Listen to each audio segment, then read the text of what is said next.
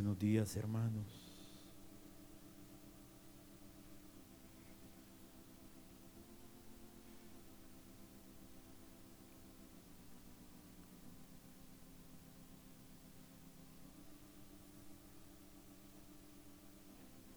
Agradecemos al Señor porque desde el inicio el Señor ha estado aquí, hermanos.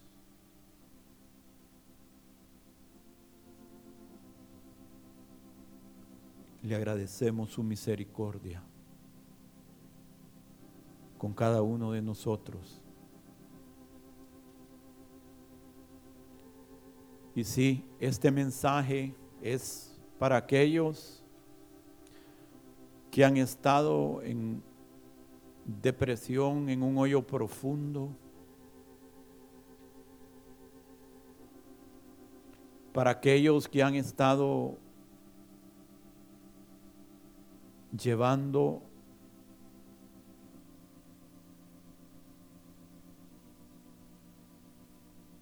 una carga que no tienen que haber estado llevando.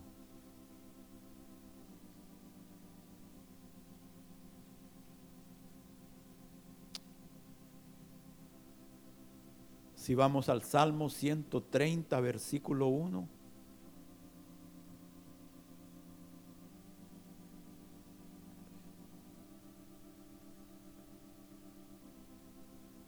Dice, de lo profundo, oh Jehová, a ti clamo.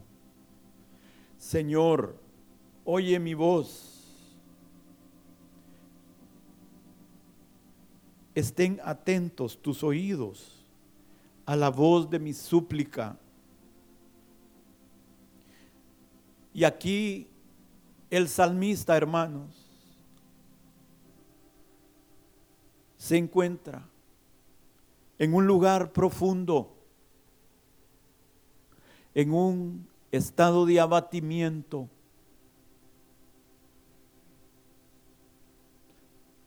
en un hoyo del cual el salmista sabe que no puede salir por sus propios medios. Se encuentra en un estado de desesperanza, sin poder ayudarse a sí mismo, y clama a su Dios. se encuentra en un muladar espiritual.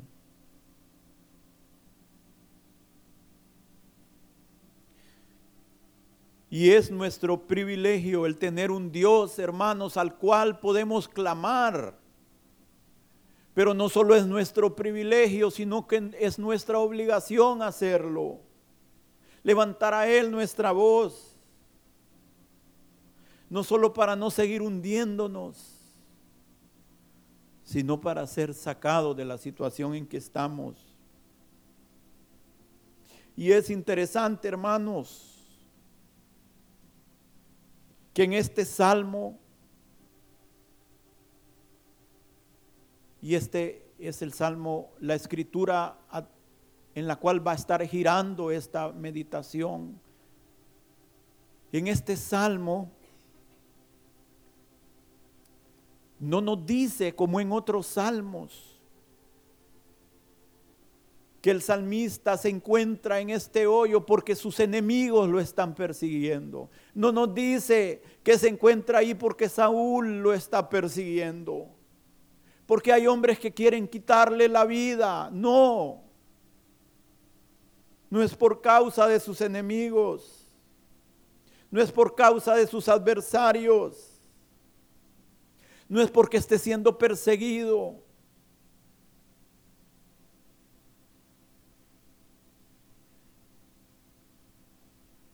La causa es otra. El abatimiento es otro, es por causa de otra razón. Su congoja, su carga, las tinieblas tienen otra causa.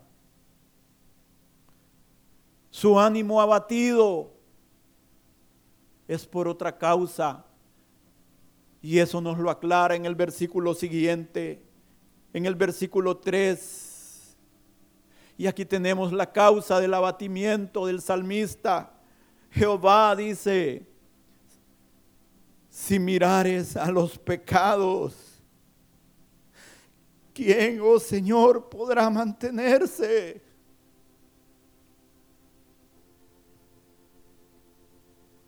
Las profundidades en las cuales se encuentra el salmista, hermanos,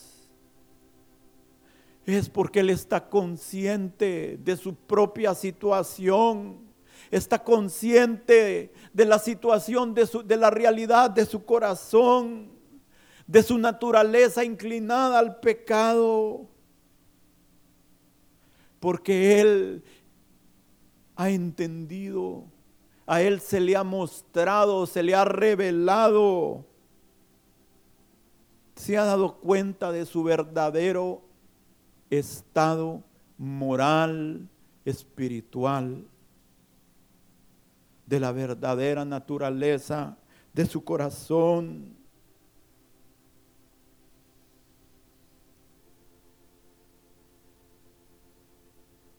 Posiblemente, hermanos, el dedo de Dios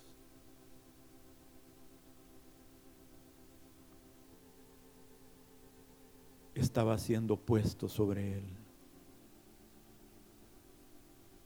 Lo estaba señalando.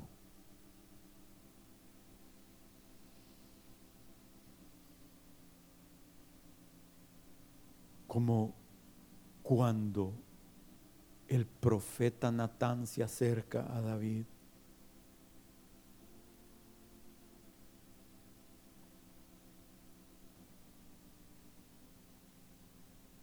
y en ese estado de endurecimiento, de seque, ceguera en que había caído David, su corazón se había endurecido, se había encallecido por el pecado.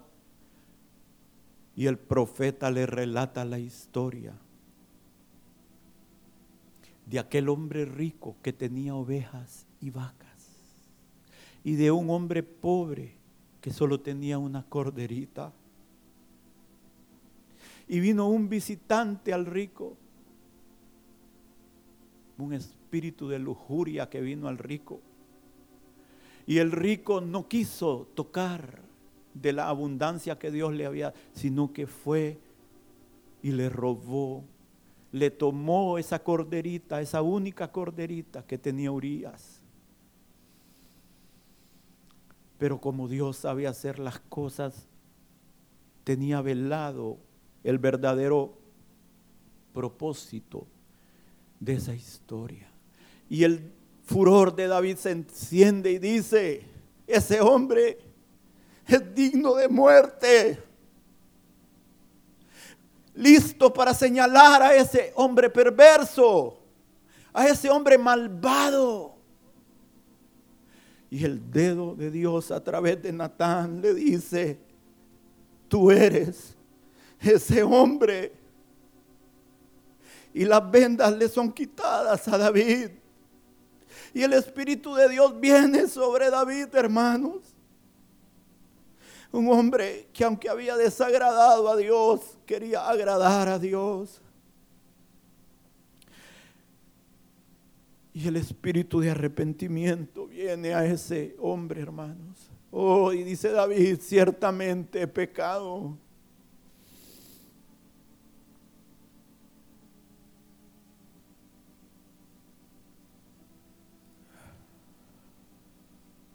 Cuando nuestros ojos están cegados, hermanos, a nuestra propia situación.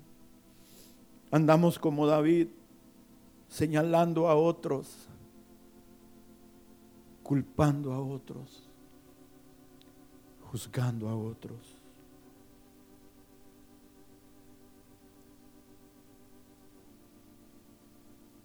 Y condenando a otros.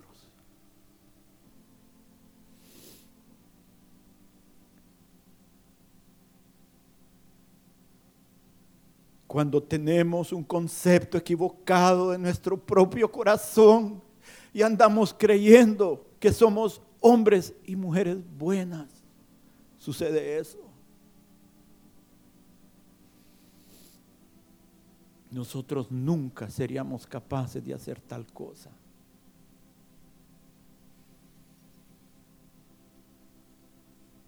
Juzgamos a otros porque no pecan de la misma manera que nosotros pecamos. Hermanos, si somos como aquel publicano y nos paramos delante de Dios y hasta damos gracias, le damos gracias a Dios, porque no somos como los demás hombres, porque no somos ladrones, porque no somos injustos, porque no somos asesinos, porque no somos ni aún como este publicano que está al lado mío. Es más, hasta damos los diezmos y las ofrendas.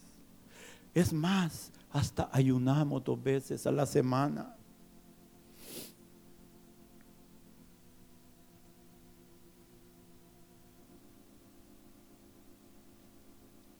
Pero cuando el Espíritu de Dios viene a nosotros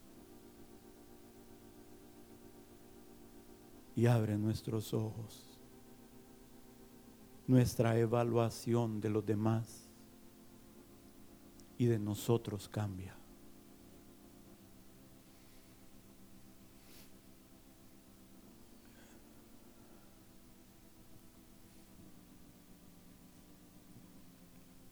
Tremendo, hermano ayunaban dos veces.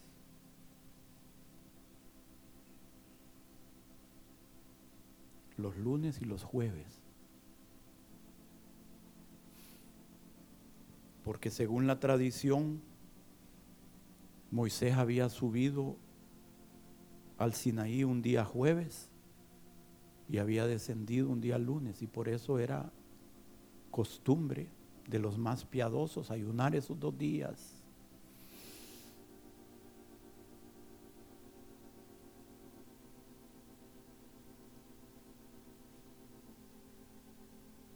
Hermanos, sin el escrutinio divino,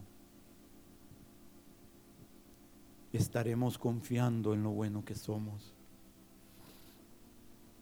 Tan buenos somos que Dios nos tiene que bendecir.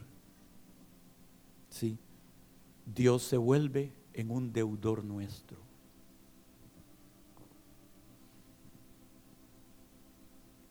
Vemos a otros y tal vez los saludamos amablemente, pero en el fondo del corazón tal vez los vemos con desprecio. Uy, no son dignos de ser comparados con nosotros.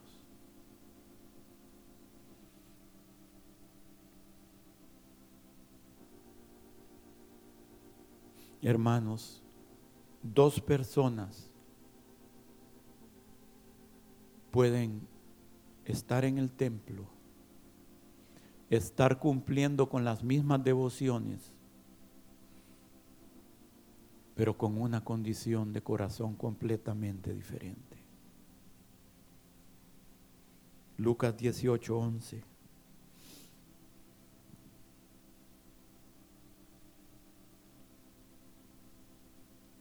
Pero el fariseo, puesto en pie, oraba consigo mismo de esta manera. Dios, te doy gracias porque no soy como los otros hombres, ladrones, injustos, adúlteros, ni aun como este publicano. Ayuno dos veces a la semana y doy los diezmos de todo lo que gano.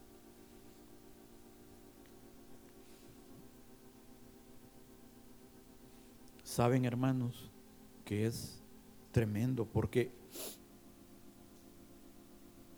la escritura no dice que sea falso lo que este hombre hacía. Era verdad. Él había cuidado su vida. Él se había cuidado de pecados escandalosos. Él no extorsionaba a otros. Él trataba a otros con justicia. No los oprimía. No era usurero. ¿Saben qué tremendo? Que este hombre podía decir lo mismo que Samuel le dijo al pueblo en su despedida. Aquí estoy, le dijo Samuel. Atestiguad contra mí delante de Jehová y delante de su ungido. ¿Sí? Aquí estoy. Ahí está el pastor, ahí están los pastores. Si he tomado el buey de alguno, si he tomado el asno de alguno, si he calumniado a alguien, si he agraviado a alguno, o si de alguien he tomado cohecho para cegar mis ojos con él, yo lo restituiré. Entonces dijeron, nunca nos has calumniado, ni agraviado, ni has tomado algo de ningún hombre. Qué tremendo, hermanos. Me impresiona que este fariseo podía decir lo mismo.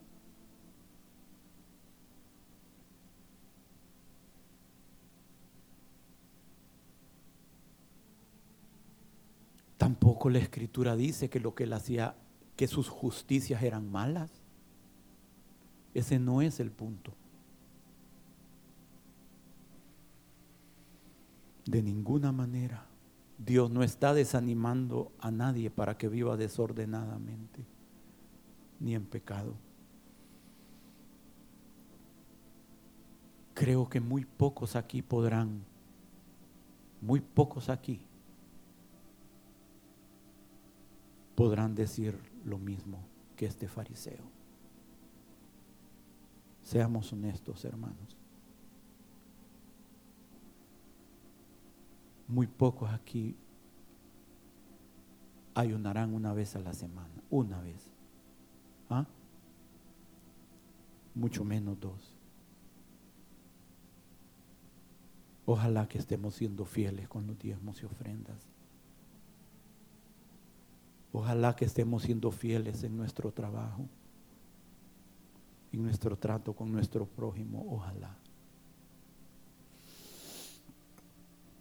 El problema aquí no reside en la forma de vida de este hombre, reside en la actitud de corazón. Pero, ¿y qué del publicano? 18.13, Lucas 18.13.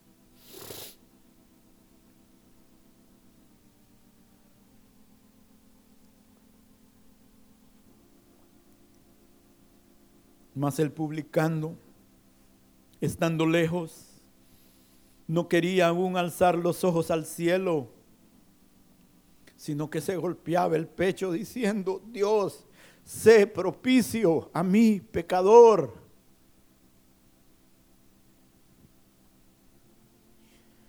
Pero ¿saben lo que me sorprende? Que la Biblia tampoco dice que él no fuera un pecador.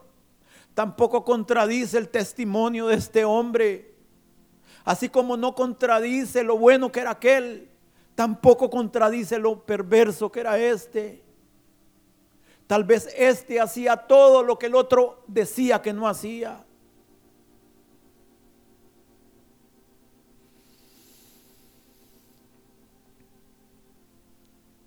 Tantos eran sus pecados que él no tiene valor para enumerarlos, hermanos. No los menciona. Tal vez tenía mucha vergüenza delante de Dios para mencionar sus pecados, porque ni aun sus ojos quería alzar al cielo.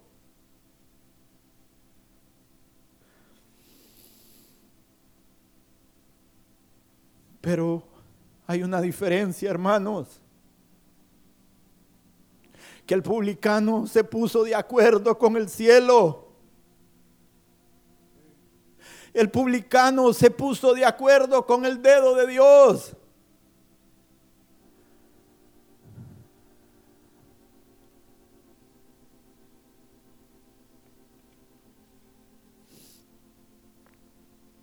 El publicano se puso de acuerdo cuando se le dijo, Mene, Mene, te queda el uparsin. Ha sido puesto en la balanza y ha salido falto. Es cierto, Señor, soy un pecador. Primera de Juan 1.8 dice, si decimos que no tenemos pecado, nos engañamos a nosotros mismos y la verdad no está en nosotros. Si confesamos nuestros pecados, Él es fiel y justo para perdonar nuestros pecados y limpiarnos de toda maldad. Si decimos que no hemos pecado, le hacemos a Él mentiroso su palabra no está en nosotros.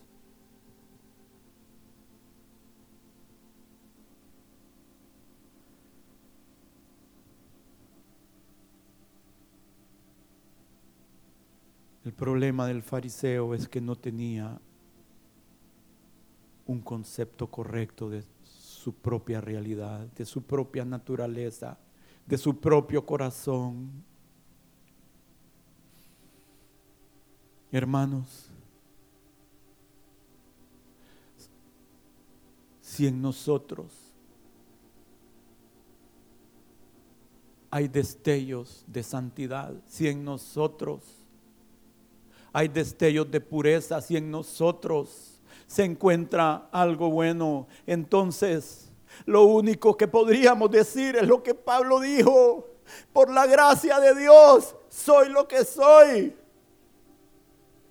y su gracia no ha sido en vano en mi vida.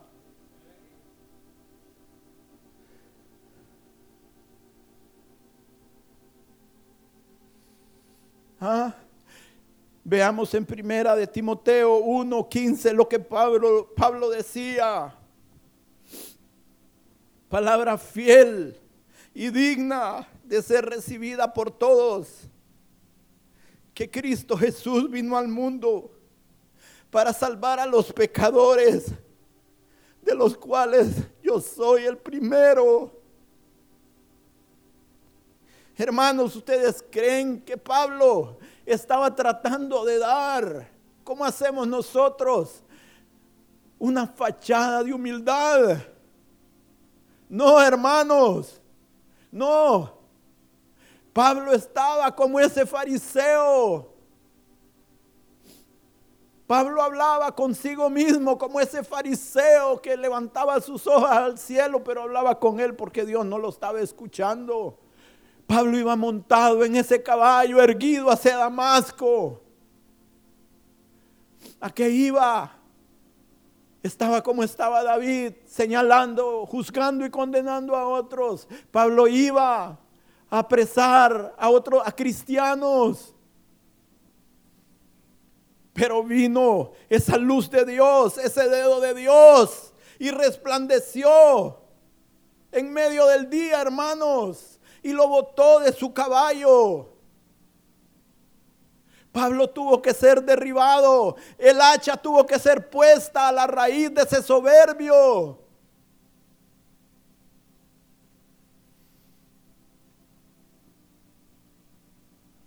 Oh, sí, Pablo fariseo, ¿ah? igual que aquel hijo, y no solo fariseo, fariseo de fariseos, fariseo, hijo de fariseos. En cuanto a la ley, irreprensible.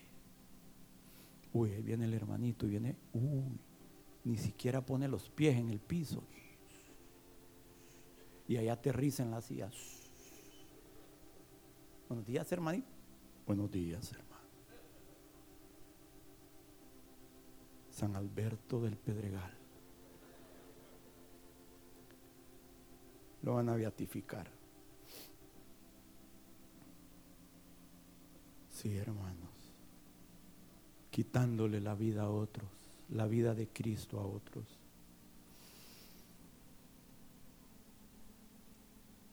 Y eso es lo que hacemos cuando juzgamos a otros, con nuestras palabras, matamos la vida de otros, en la vida de Cristo.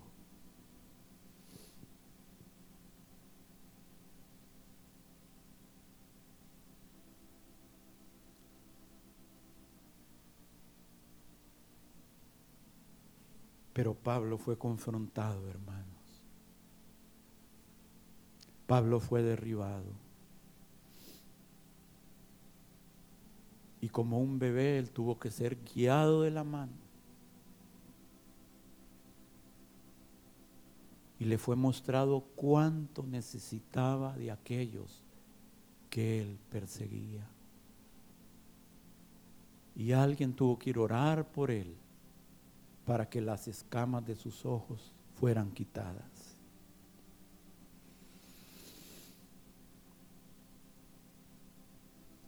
Y ese es el resumen del Evangelio. Que Cristo Jesús vino al mundo para salvar a los pecadores, de los cuales yo soy el primero.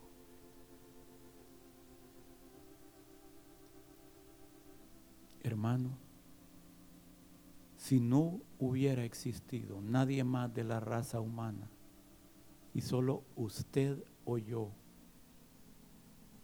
hubiéramos estado vivos solo por usted o por mí, igual el Señor hubiera muerto en una cruz por nosotros.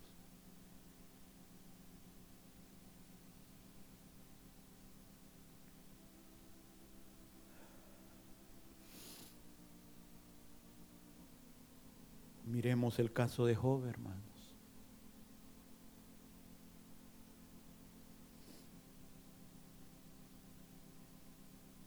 ¿Cuál era el testimonio de la vida de Job?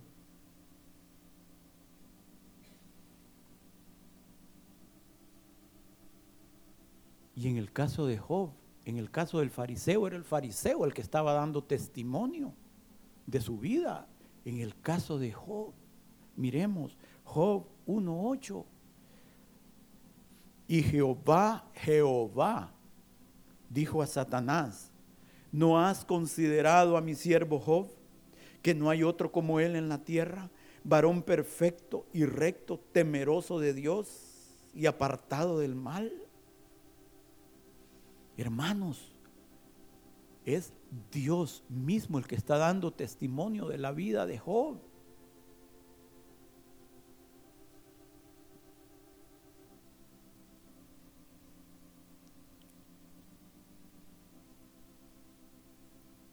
Pero el problemita que tenía nuestro hermano Job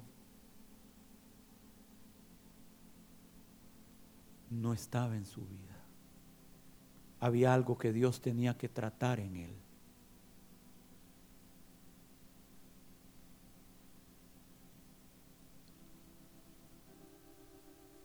Veamos en Job 34.5.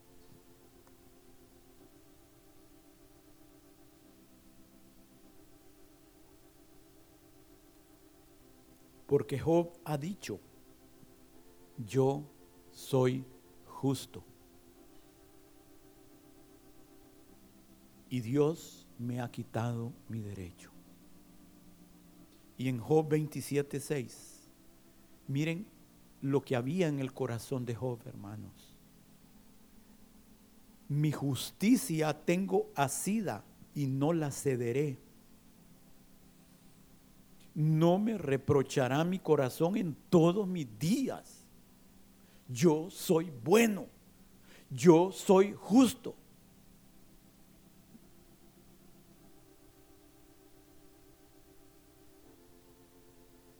Hermanos, la justicia propia es un problema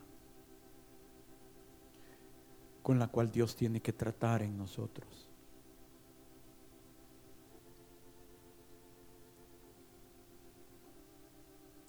Y ha sido la experiencia de cada hombre y mujer de Dios a través de la historia, no solo en la escritura, sino a través de las edades. Este es un área con la cual Dios ha tratado y tiene que tratar en nuestra vida. Job,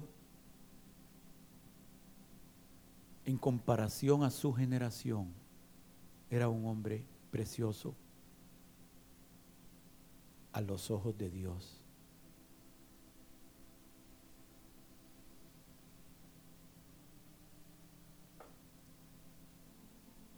Pero cuando viene a nosotros la revelación de la santidad divina,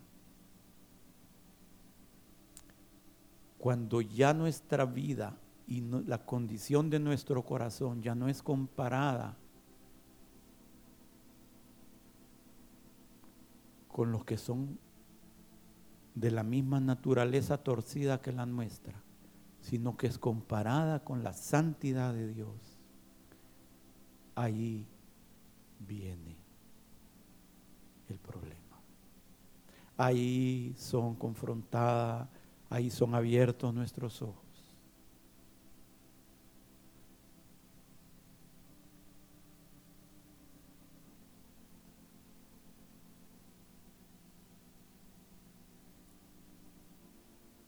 Job, al igual que Pablo, al igual que Isaías, al igual que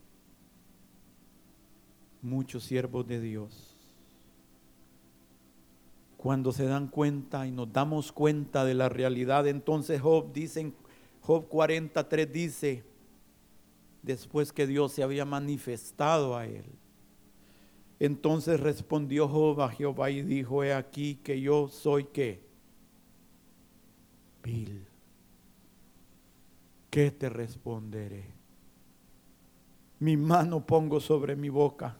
Una vez hablé, mas no responderé. Aún dos veces, mas no volveré a hablar.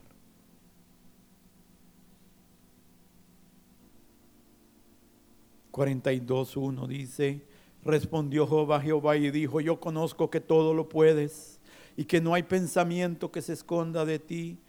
¿Quién es el que oscurece el consejo sin entendimiento? Por tanto yo hablaba lo que no entendía, cosas demasiado maravillosas para mí que yo no comprendía. Oye, te ruego y hablaré, te preguntaré y tú me enseñarás. De oídas te había oído, mas ahora mis ojos te ven. Por tanto, como ahora te veo, me aborrezco y me arrepiento en polvo y ceniza.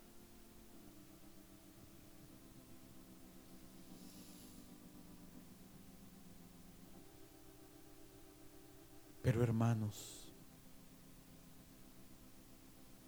Dios no nos deja allí. Dios no nos deja en ese aborrecimiento de polvo y ceniza en que le decía Job que estaba. Dios no nos deja como comenzamos el mensaje que decía el salmista, de lo profundo, clamé a Jehová. Estando en un hoyo profundo, Dios no nos deja allí.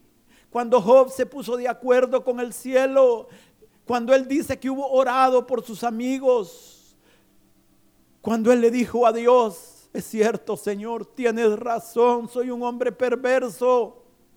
Entonces Dios restauró al doble a Job. Dios lo bendijo abundantemente. Lo bendijo de una manera tremendamente mayor que la que antes lo había bendecido, porque ahora Job podía llevar la bendición sin seguirse creyendo un superhombre. Ahora el corazón de Job sabría que él no merecía lo que estaba recibiendo y que aún así Dios le estaba dando el doble.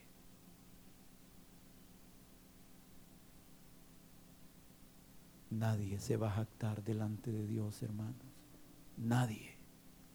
Pongámonos ahorita de acuerdo con el cielo. para que nuestros ojos no tengan que ser abiertos hasta que lleguemos delante de Él. Es mejor que nos avergoncemos nosotros mismos aquí para que allá seamos exaltados y no que allá tengamos que ser avergonzados y dar la vuelta y alejarnos de nuestro Dios con vergüenza.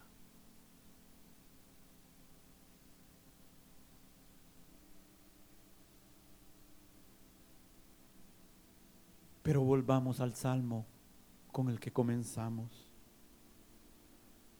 130, 3 y 4.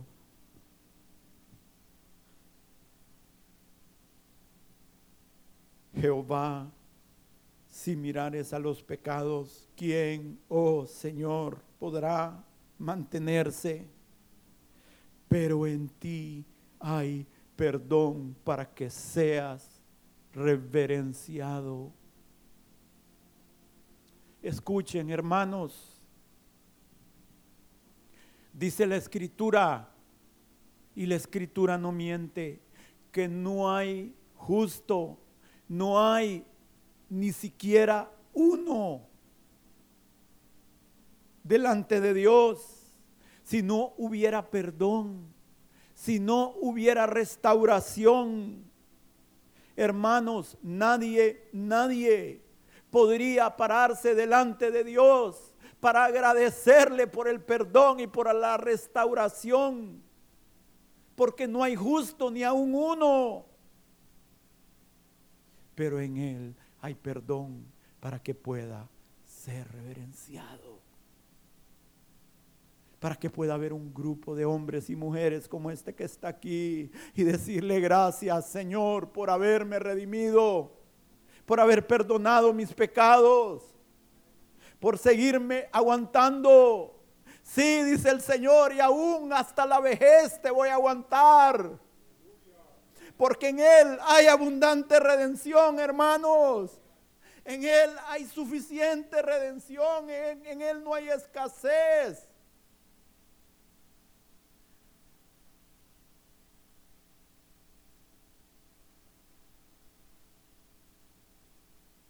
por la gracia de Dios, soy lo que soy. ¿Puedes decir eso, hermano?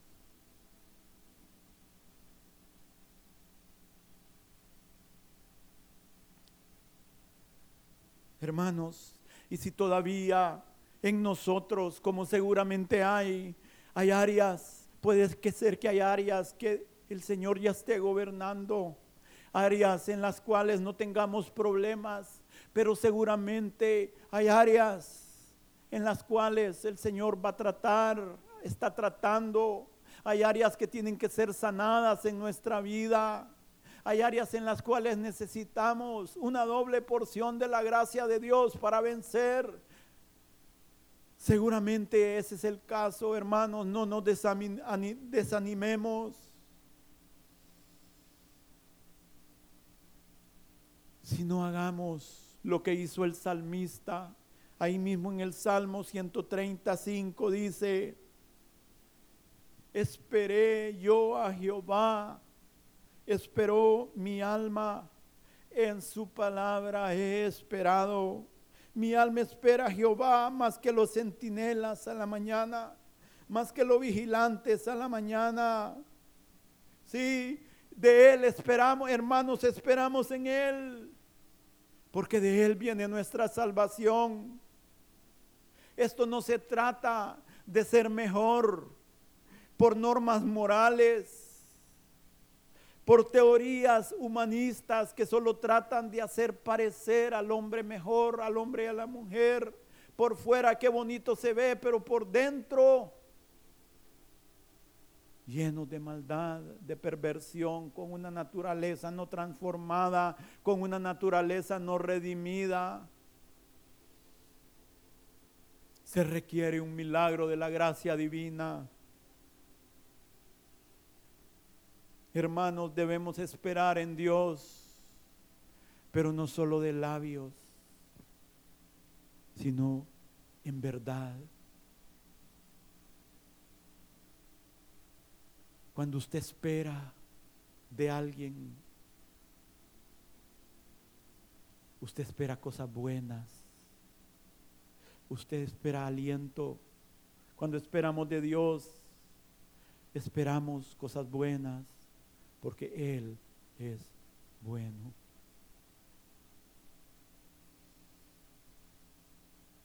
Con una actitud paciente.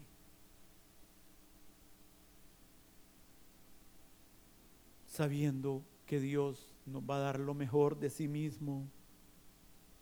Buscando y esperando en su palabra.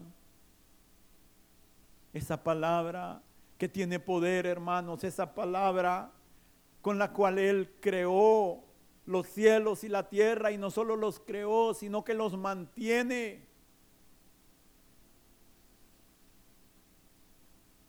Su palabra, esa palabra viva y eficaz, más cortante que toda espada de doble filo, hermanos.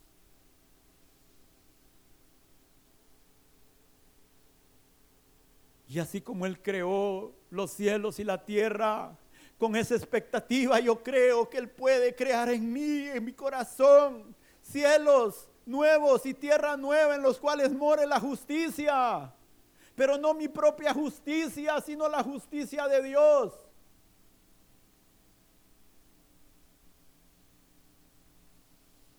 Oh Jehová, justicia nuestra. Ese es su nombre, uno de sus nombres. Hermanos, y debemos esperar, no por nuestros méritos,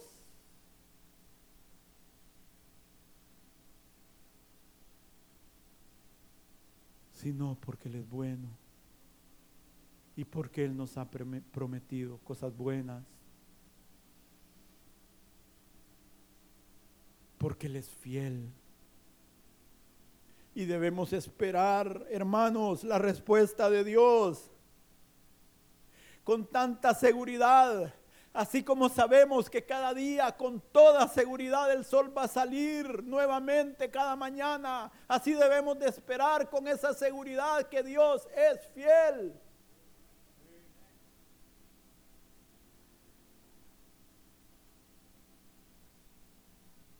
Sí, dice como los vigilantes esperan la mañana, los vigilantes están esperando, ay, ya son las tres, ya son las cuatro, ya son las cinco, ya son las, ay, viene el sol, ¡eh! ya, se me liberan las cargas, porque hasta ahí llega mi trabajo. Sí, nuestras cargas cuando Él sale son quitadas. El peso del pecado que llevamos, Él lo toma sobre sí, hermanos.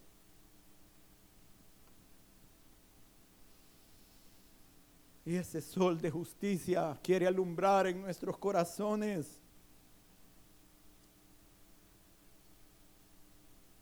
Pero igual, hermanos, así como esos vigilantes buscan la madrugada para ser quitados de sus trabajos, así nosotros debiéramos de estar buscando en las madrugadas encontrarnos con el sol de justicia, hermanos.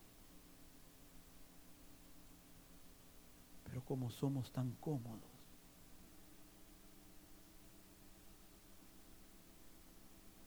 como no estamos dispuestos a levantarnos un poquito, una hora, dos horas antes de lo normal, seguimos llevando el peso de nuestra maldad, seguimos llevando el peso de nuestros pecados, porque únicamente por una revelación de Dios, hermanos, podemos recibir una nueva visión, podemos encontrarnos con ese río de gracia pero tenemos que propiciar los encuentros con nuestro Dios.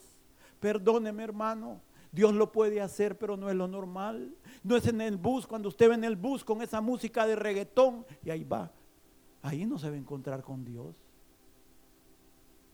Y aún allí Dios lo puede encontrar, porque Dios no tiene límites, pero no es lo normal. Perdóneme hermano, hermana, pero usted usa media hora, una hora, dos horas para leer el periódico. Leer el periódico. Y leer esas revistas que tanto lo alimentan. Y entonces cuando llega la noche, ay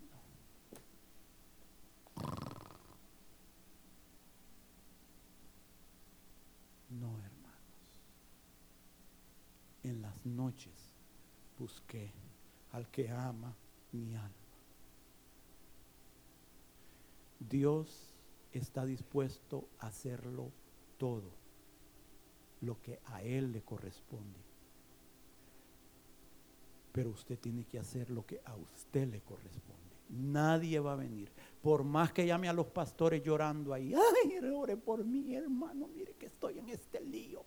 Está en ese lío para ver si busca a Dios, hermano. Pastores tienen bastante carga. Y no estoy diciendo que no lo llame. Lo que estoy diciendo es que ellos pueden orar por nosotros, pero Dios espera que nosotros estemos orando por nosotros y por otros.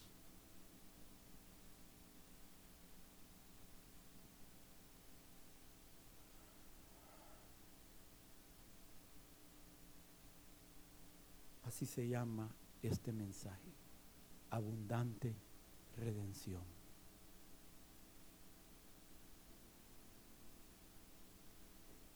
espere Israel a Jehová, porque en Jehová hay misericordia y abundante redención con él. Y él redimirá a Israel de todos sus pecados. Veámoslo, póngalo por favor hermana. 137.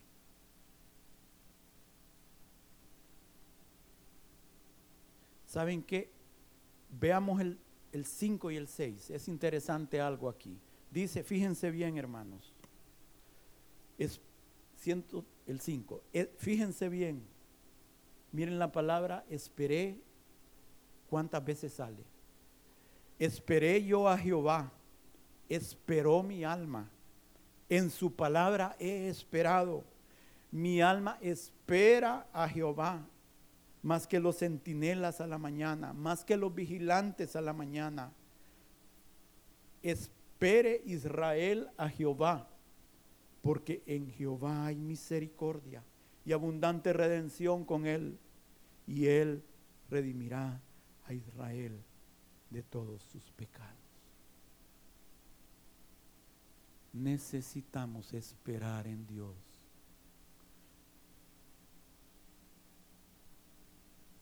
necesitamos tiempo de espera en Dios.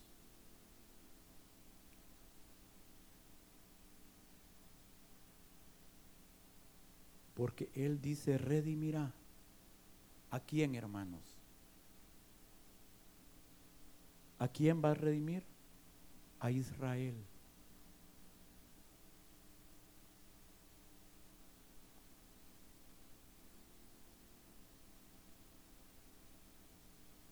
Aquellos que por su gracia sus nombres hayan sido cambiados. Porque ese no era el nombre, era Jacob.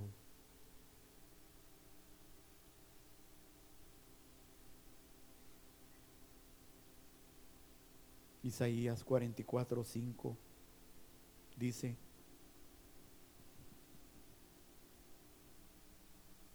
este dirá, yo soy de Jehová.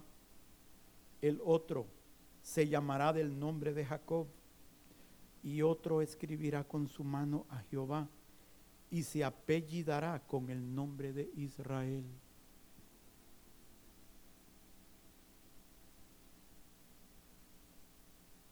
Hombres que como Jacob, sus nombres han sido cambiados. Su naturaleza ha sido transformada. ¿Por qué debemos de esperar? Dice el Salmo, porque en Él hay abundante misericordia y redención.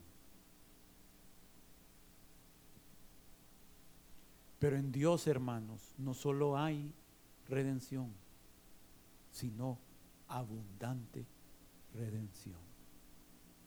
Y te vas a dar cuenta, nos vamos a dar cuenta a lo largo de nuestra vida cuánta abundancia de gracia y redención necesitamos. En abundancia. Pero en Dios no hay escasez.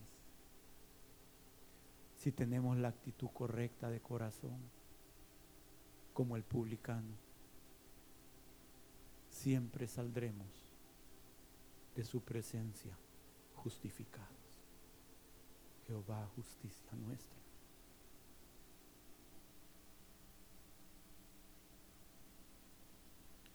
Romanos 11, 32 dice, porque Dios sujetó a todos en desobediencia para tener misericordia de todos. Oh, profundidad de las riquezas de la sabiduría y de la ciencia de Dios. Cuán insondables son sus juicios e inescrutables sus caminos. Hermanos, no hay justo ni aun uno.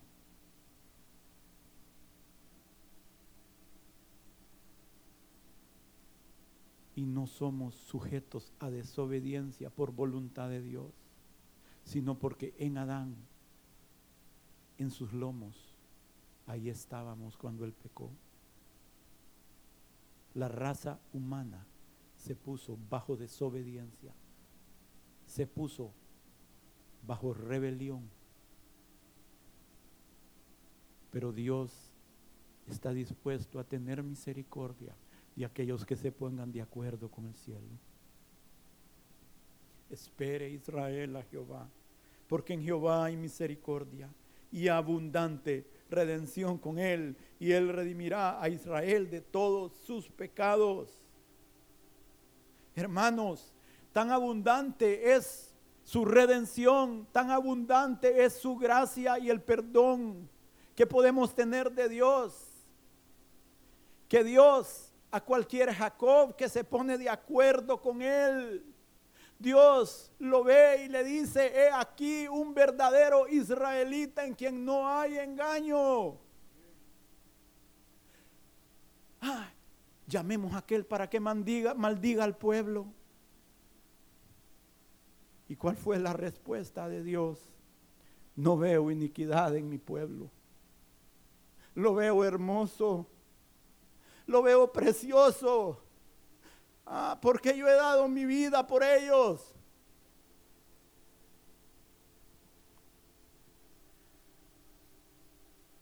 Escuchen, hermanos, un verdadero israelita en quien no hay engaño, en quien no hay pecado en que Dios no mira pecado, no es uno que no peca, es uno que le dice, Señor, soy un pecador, pero perdóname, pero restaurame, pero endereza mis caminos. En este no hay engaño. Está hablando verdad.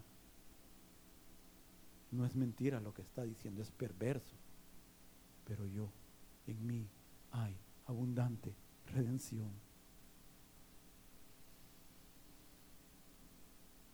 No todos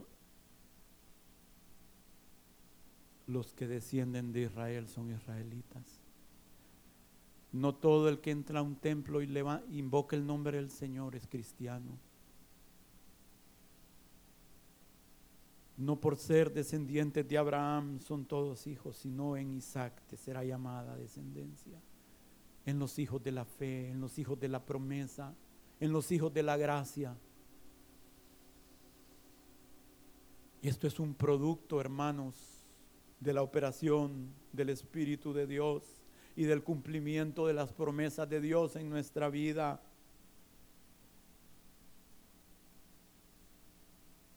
Jacob, aunque era torcido, ¿saben? el honesto Jacob. ¿Sabe que así miraba Dios a Jacob? El honesto Jacob. Porque aunque no era honesto, honestamente buscaba a Dios. Y su nombre fue cambiado.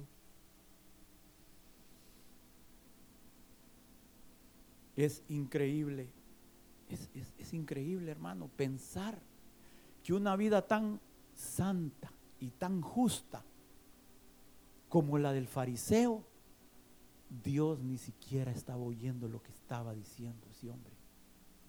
Y es increíble que a un pecador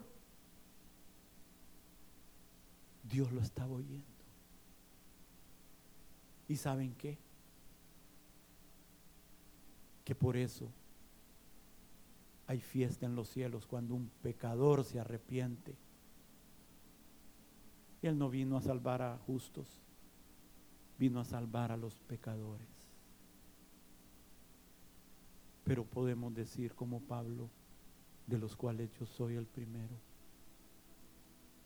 O todavía estamos erguidos, todavía estamos mirando para abajo a los demás. Pero va a llegar el momento en que la viga la vamos a ver en nuestro ojo. Mejor que sea pronto. No vamos a estar viendo la viga, la, la paja en el ojo del hermano. Vamos a estar abrumados por la nuestra.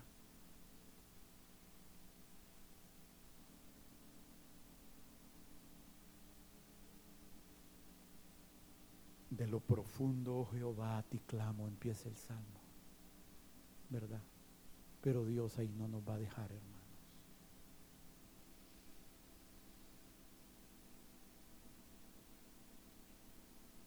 Con razón el salmista dice en otro salmo, bienaventurado aquel cuya transgresión ha sido perdonada y cubierto su pecado. Bienaventurado el hombre a quien Jehová no culpa de iniquidad y en cuyo espíritu no hay engaño. Si decimos que no hemos pecado, nos engañamos a nosotros mismos. Su palabra no está en nosotros y le hacemos a él mentiroso. ¿Por qué? Porque él dice, tú eres ese hombre. Mene, mene, tekel uparsin. Pónganse de pie.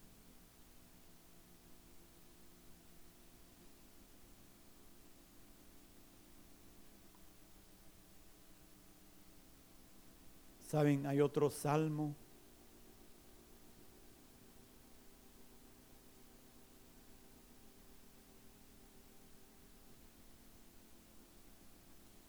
Que tiene unos versículos paralelos a este, que tiene un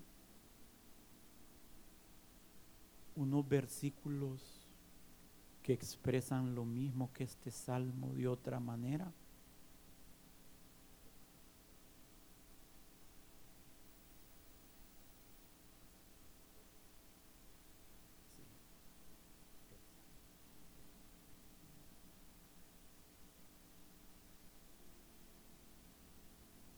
La misma idea. Y es aquel salmo que dice, miren qué interesante cómo comienza. Pacientemente esperé a Jehová. Y se inclinó a mí. Y oyó mi clamor. Y me hizo sacar del pozo de la desesperación, del lodo cenagoso puso mis pies sobre la peña y enderezó mis pasos. Pero ahí no lo dejó, hermanos, porque en Él hay abundante redención. Puso luego en mi boca cántico nuevo, alabanza a nuestro Dios. Verán esto muchos y temerán. Si mirares a los pecados ¿quién podrá estar delante de ti, Señor? Pero en Él hay perdón para que pueda ser reverenciado.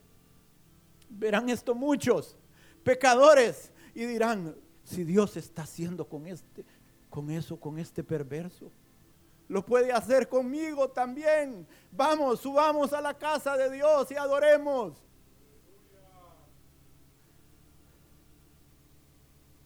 Verán esto muchos y temerán y confiarán en Jehová. Bienaventurado el hombre que puso en Jehová su confianza y no mira a los soberbios, aquellos que se creen justos, aquellos que se creen santos, no siéndolo, ni a los que se desvían tras la mentira. Oh hermanos, Dios puede hacer lo mismo con nosotros. Puede poner nuestros pies sobre la roca, hermanos. Y no solo eso, hermanos. Él nos dice, no temas, Jacob, siervo mío, porque yo te redimí. Te puse un nombre nuevo. Levántate de ese hoyo. Levántate del, del polvo. Y sube a la casa de Dios. Verán esto muchos y temerán y confiarán en Jehová. Porque en Él hay esperanza, hermanos. Escuche, hermanos, su vida, al final de su vida, su vida no va a ser un monumento a su bondad y a su santidad. Nuestra vida va a ser un monumento de la bondad y la misericordia de Dios, no de nuestra justicia propia va a ser un monumento de Dios, de la misericordia de Dios con los peores pecadores. Oh Señor, ese manantial que está abierto este día para aquellos que ven, para aquellos que escuchan, para aquellos que están aquí, Señor. Ese manantial abierto en la casa de David Hoy está abierto en el renuevo, Señor. Hoy. Para limpiar la inmundicia. Para limpiar la maldad. Oh, Padre, gracias. Nos acercamos a ese manantial. Nos acercamos a ese lugar de reposo.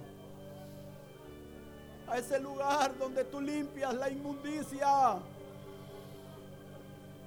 Oh,